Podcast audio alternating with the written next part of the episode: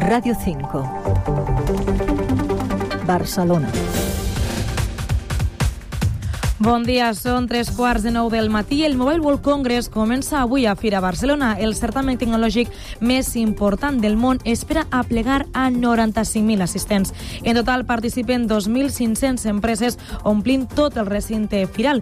La intel·ligència artificial serà la principal protagonista, però també, per exemple, es presentarà el prototip d'un cotxe volador elèctric. De seguida en parlem. El temps a Ràdio 5. Laura Vilà, bon dia. Bon dia. El Prepirineu està ennubulat o cobert amb precipitacions febles de primeres hores. A l'extrem nord-est, ennubulat amb ruixats a la tarda que no es descarta que siguin localment forts i acompanyats de tempesta, i a la resta amb intervals ennubulats sense descartar precipitacions febles i aïllades, amb la cota de neu a 1.400-1.600 metres baixant a la tarda a 800 o 1.200 metres. El vent és de l'oest fluix, tendint al matí a moderat, amb intervals de sud-est moderat al litoral nord, i les temperatures pugen o es mantenen sense canvis i marcaran màximes de 19 graus a Barcelona, 15 a Igualada i 14 a Vic. És una informació de l'Agència Estatal de Meteorologia. El trànsit a Ràdio 5.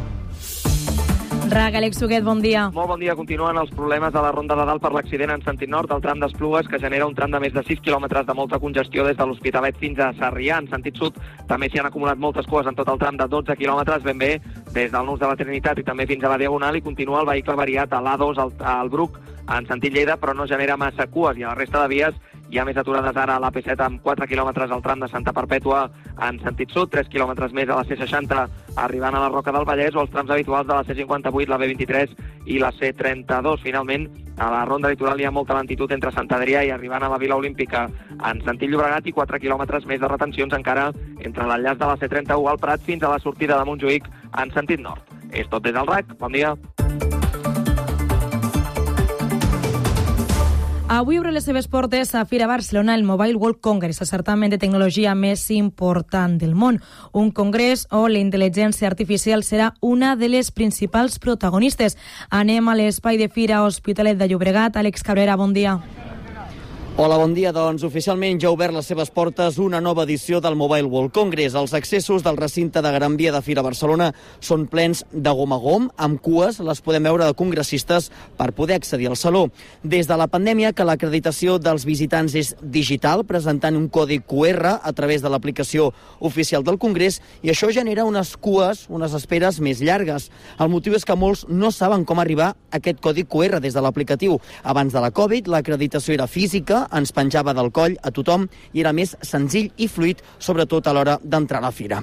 Bona part dels congressistes que visiten el Mobile opten, estan optant pel transport públic. Això ja es nota des de primera hora del matí. El metro va ple i també la línia de ferrocarrils de la Generalitat fins a l'estació d'Europa Fira, que ha incrementat la seva freqüència i capacitat. També hi ha un gran volum de taxistes i de vehicles BTC amb trànsit dens a aquesta zona de l'Hospitalet. El més immediat aquí, al mà des del Saló, serà la primera conferència, la conferència inaugural que protagonitzaran els directors executius de Telefònica, Orange i Vodafone. Això serà a dos quarts de deu del matí i això donarà el tret de sortida a quatre dies d'activitat frenètica on la intel·ligència artificial centrarà tota l'atenció. Veurem quines són les novetats que s'hi presenten. També hi trobarem el prototip d'un cotxe volador i no podien faltar els nous mòbils. En aquesta ocasió, Honor i Xiaomi porten novetats. Gràcies, Àlex. En uns minuts també serà la inauguració oficial de certamen on hi estaran el rei Felip VI, el president espanyol Pedro Sánchez, el president de la Generalitat per Aragonès i també l'alcalde de Barcelona, Jaume Collboni. Els quatre també han coincidit en el tradicional, en el tradicional sopar previ al Mobile que s'ha celebrat al Museu Nacional d'Art de Catalunya. Entre d'altres, el president espanyol va aprofitar per anunciar la creació a partir d'intel·ligència artificial d'un model de llenguatge amb totes les llengües de l'Estat, Climent Sabater. Un acte on el monarca ha demanat que els avenços tecnològics serveixin per protegir la seguretat i els drets individuals. Felip VI ha destacat les xifres d'aquesta nova edició del Mobile. Es calculen per als pròxims dies més de 95.000 visitants i 2.500 empreses expositores. Enhorabona.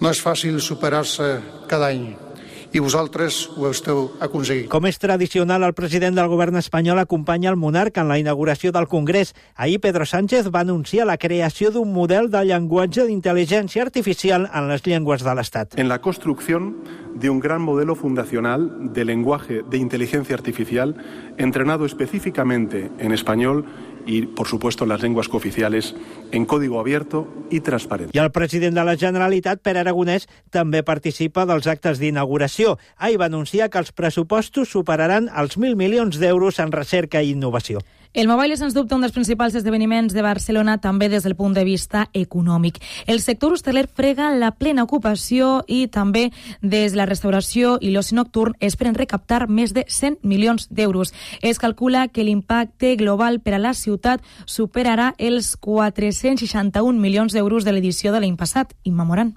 La Federació Catalana d'Associacions d'Activitats de Restauració i Musicals preveuen una despesa diària d'uns 300 euros per persona en restauració i oci nocturn, el que suposarà firment una facturació global de 105 milions d'euros.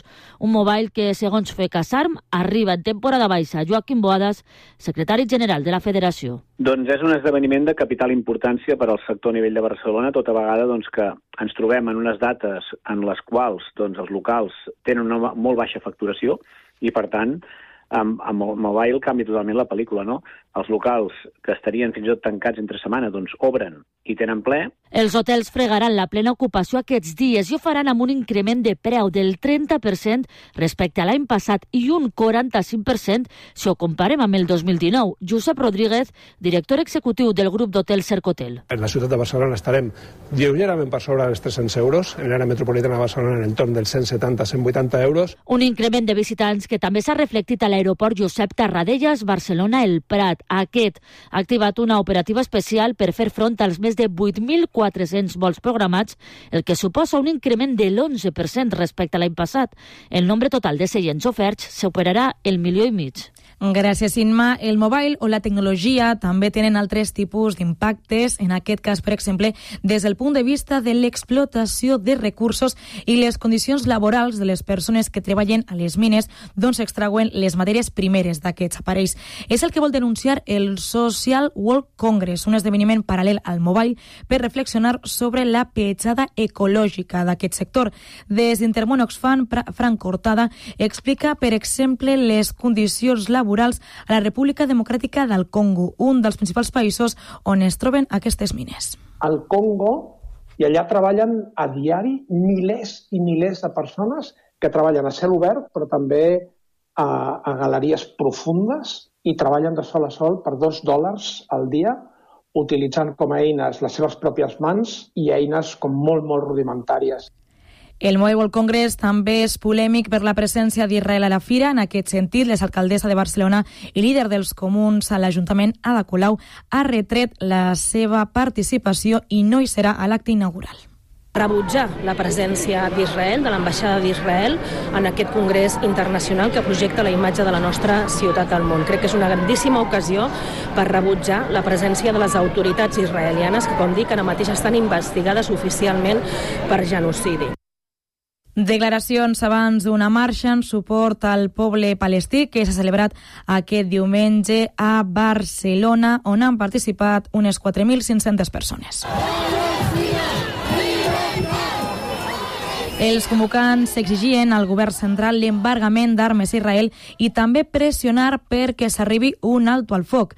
Ali Samson, de la plataforma Prou Complicitat amb Israel. Estem als carrers i, si cal, estarem als jutjats fins que s'acabi aquesta compra i venda d'armes eh, amb Israel, que és el que està permetent que Israel massacri així el, el poble palestí. No deixem de parlar de protestes, en aquest cas, però, d'un altre sector, els treballadors de la banca, que avui fan una vaga parcial per reclamar que els beneficis extraordinaris de les entitats es tradueixin en les seves condicions de feina. Marc Esparza, bon dia.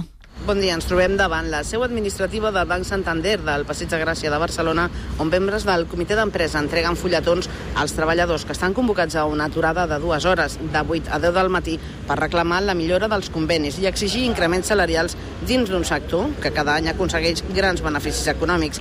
Ingrid Vilanova, responsable del sector financer de comissions obreres. A més, són empreses que a més han batut rècords de beneficis l'any 2023 i són unes empreses que no tenen cap excusa per no repercutir aquests beneficis amb la plantilla plantilla.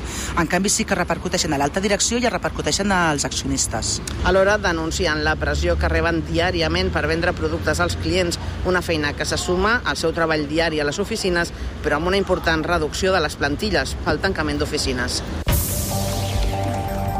Radio 5. Barcelona. 5 minuts i seran les 9 del matí. L'Ajuntament de Barcelona destinarà una partida de 4 milions d'euros perquè equipaments esportius es puguin adaptar a les noves restriccions per sequera. Maria Gómez. És el que ha anunciat Jaume Collboni, un fons de 4 milions d'euros que sortirà dels pressupostos del 2024. Diu que és un àmbit vital a la capital catalana i el que han de fer les administracions públiques és donar suport als diferents sectors i no responsabilitzar-los. Tots els equipaments públics i privats de la ciutat de Barcelona d'un fons especial de 4 milions d'euros per poder fer les adaptacions per estalviar aigua i ser més eficients. Això és ajudar als sectors i no culpabilitzar els sectors. Collboni ha carregat contra la Generalitat per no prendre cap decisió estratègica, diu, en l'última dècada. Perquè la primera responsabilitat de per què estem ara així és la manca d'inversions que hauria fet la Generalitat durant els darrers 10 anys en lloc d'estar en altres coses. I recorda cal escoltar les necessitats de la ciutadania i prioritzar-les. Ja havia reuneix el comitè de crisi de l'Ajuntament de Badalona i la Generalitat per l'esfondrament fa tres setmanes d'un edifici on, recordem, van morir tres persones. L'objectiu és analitzar quines actuacions es fan a la zona perquè l'esfondrament ha afectat a més edificis de l'illa. De moment ja són quatre blocs desallotjats per l'aparició d'esquerdes.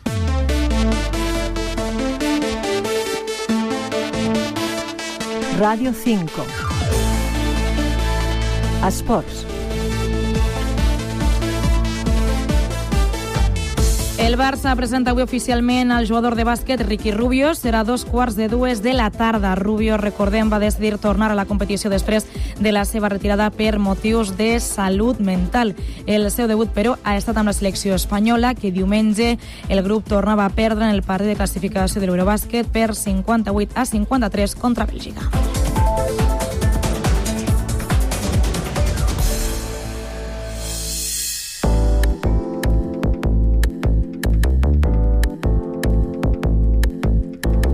Arriba mitja tarda és la nova obra del Teatre Eolia, una obra inspirada en les cartes entre una parella on ell és capità de la Marina. Més detalls, Agnès Valle.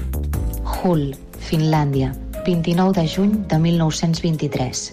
Estimada Carmen, prendrem paciència. Si no podem anar a passeig, buscaré passar el temps distretament escrivint-te. Aquest és tan sols el fragment d'una de les 3.700 cartes que han sobreviscut tres generacions. Correspondència des del 1917 i durant 50 anys entre un capità de la Marina Mercant, en Joan Espinàs, i la seva dona, la Carme Xiviller, des de terra, entre cartes, telegrames i postals. I de què parlaven? Ens ho explica la seva besneta, la Clàudia Serraïma. Hi ha molta poesia, o sigui, hi ha molta descripció de paisatges, perquè el meu besavi passava moltes, moltes, moltes hores al mar, molts dies que s'havien d'esperar un port, per exemple, llavors descriu tempestes, descriure el cel, el mar... El seu sostre d'un blau immaculat estava il·luminat per milers d'estels. La Venus riallera i el Júpiter feien guàrdia d'honor a les constel·lacions de la Cassiopea i de la Ossa Major. Amor, enyorança, distància, però també guerres i censura. Les cartes ja demostren també el canvi d'època pel paper, per als talls de censura, per als eh, sobres oberts, les tatxadures de coses... La Clàudia, artista, ha convertit la història dels seus besavis en una obra de teatre d'objectes que ha titulat Arribo a mitja tarda i que parteix de dos elements bàsics, l'aigua i el paper. Jo no parlo mai a les meves obres, vull dir, no sóc actriu, sóc manipuladora d'objectes, i llavors vaig buscar una, una persona que s'encarregués d'aquesta part, i ella és la intèrpret que en molts moments eh, diu trossos de cartes. Estem posant també molts àudios de la meva àvia, perquè la meva àvia ens ha explicat moltes coses, molts records. Perquè el, el, el Mediterrani era neutral, però els feixistes, els d'en Hitler, ja hi van ficar la pota, diguéssim. I quan veien un barco que era d'Espanya, o de França, o d'això, pam, bombasso. Arriba a mitja tarda s'estrena el 28 de febrer al Teatre Òlia. Quan pitava, amb el seu pito de transatlàntic, demanant pas, passant entre les boies, quasi em saltaren les llàgrimes. Joan. Gràcies, Agnès. Amb aquesta proposta acabem. Continuen informats en aquesta sintonia i al portal rtbaixae.cat. Que tinguin un molt bon dilluns.